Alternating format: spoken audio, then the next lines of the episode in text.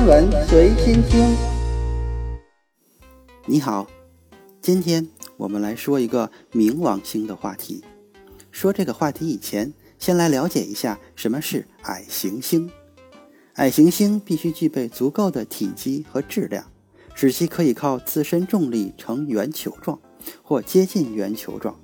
由于我们这里只探究太阳系内的星体，因此它们还必须围绕着太阳运行。在海王星轨道外运行的矮行星被称为类冥天体。根据这个定义，谷神星、灶神星和智神星均为矮行星，却不是类冥天体。大多数矮行星位于柯伊伯带，这是一个有众多岩质天体分布的圆盘状区域。它环绕着太阳系，位于海王星轨道之外。然而，谷神星、灶神星和智神星位于火星和木星之间的小行星带，是矮行星中的特例。矮行星可以有自己的卫星，例如冥王星有卫星卡戎，卫星不会是矮行星，因此土卫六泰坦星不可能是矮行星，尽管它比某些矮行星还要大。大多数矮行星为岩质天体，表面被一层冰冻的水或碳氢化合物覆盖。所有类冥天体都是极寒的，表面温度在零下二百一十七到零下二百四十三摄氏度之间。那问题来了，我们为什么要划分出矮行星这个新类别呢？冥王星曾被认为是太阳系中的九大行星之一。但随着一些体积近乎冥王星，甚至超于冥王星的微型行星被发现，这个理论被彻底的推翻。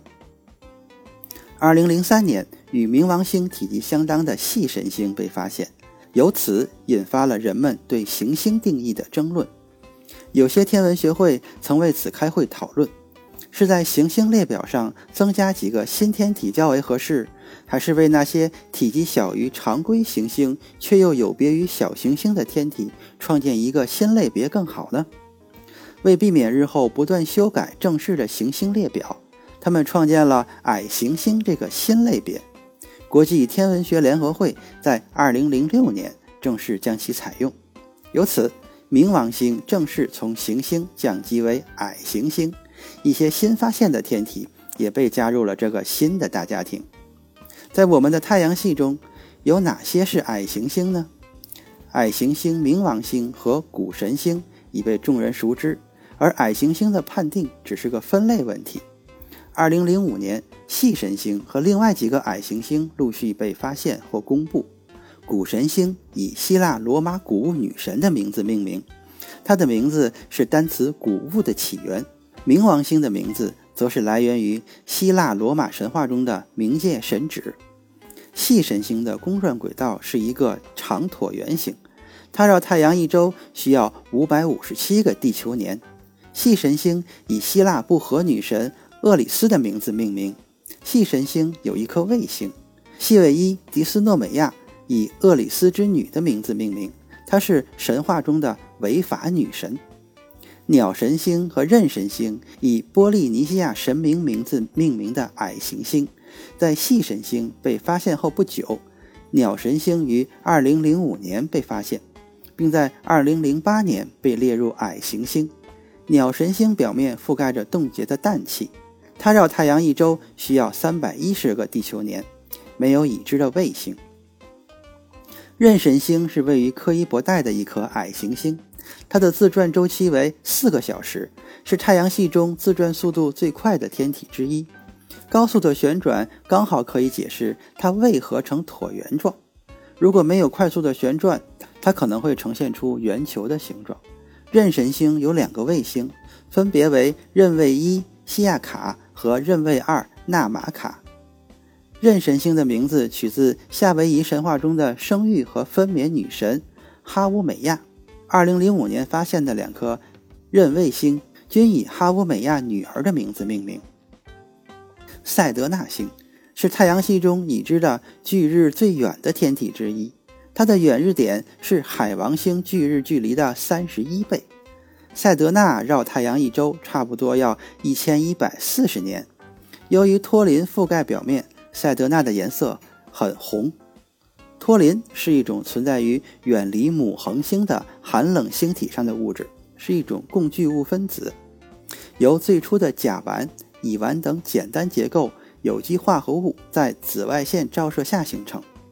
它并不是单一的纯净物，而没有确定的化学分子或明确的混合物与之对应。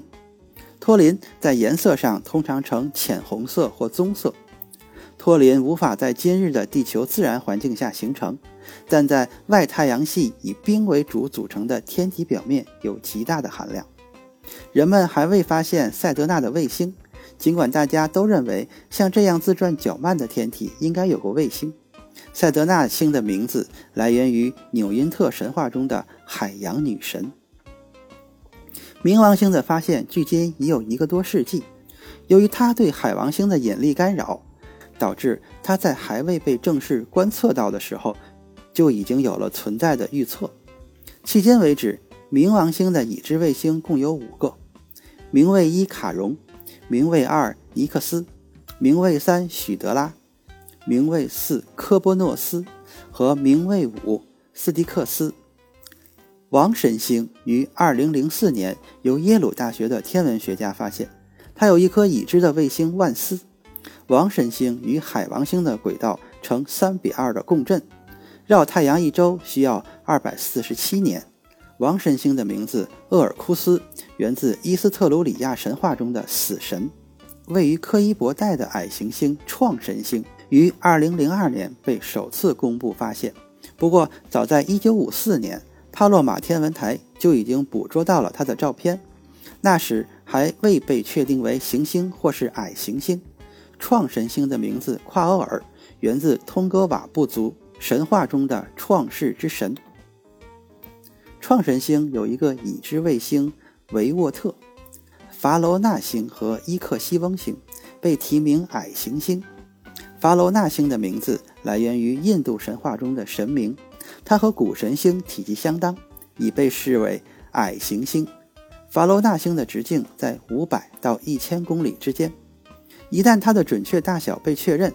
将有可能被正式归为矮行星，与海王星存在轨道共振的伊克西翁星，也有可能被归为矮行星。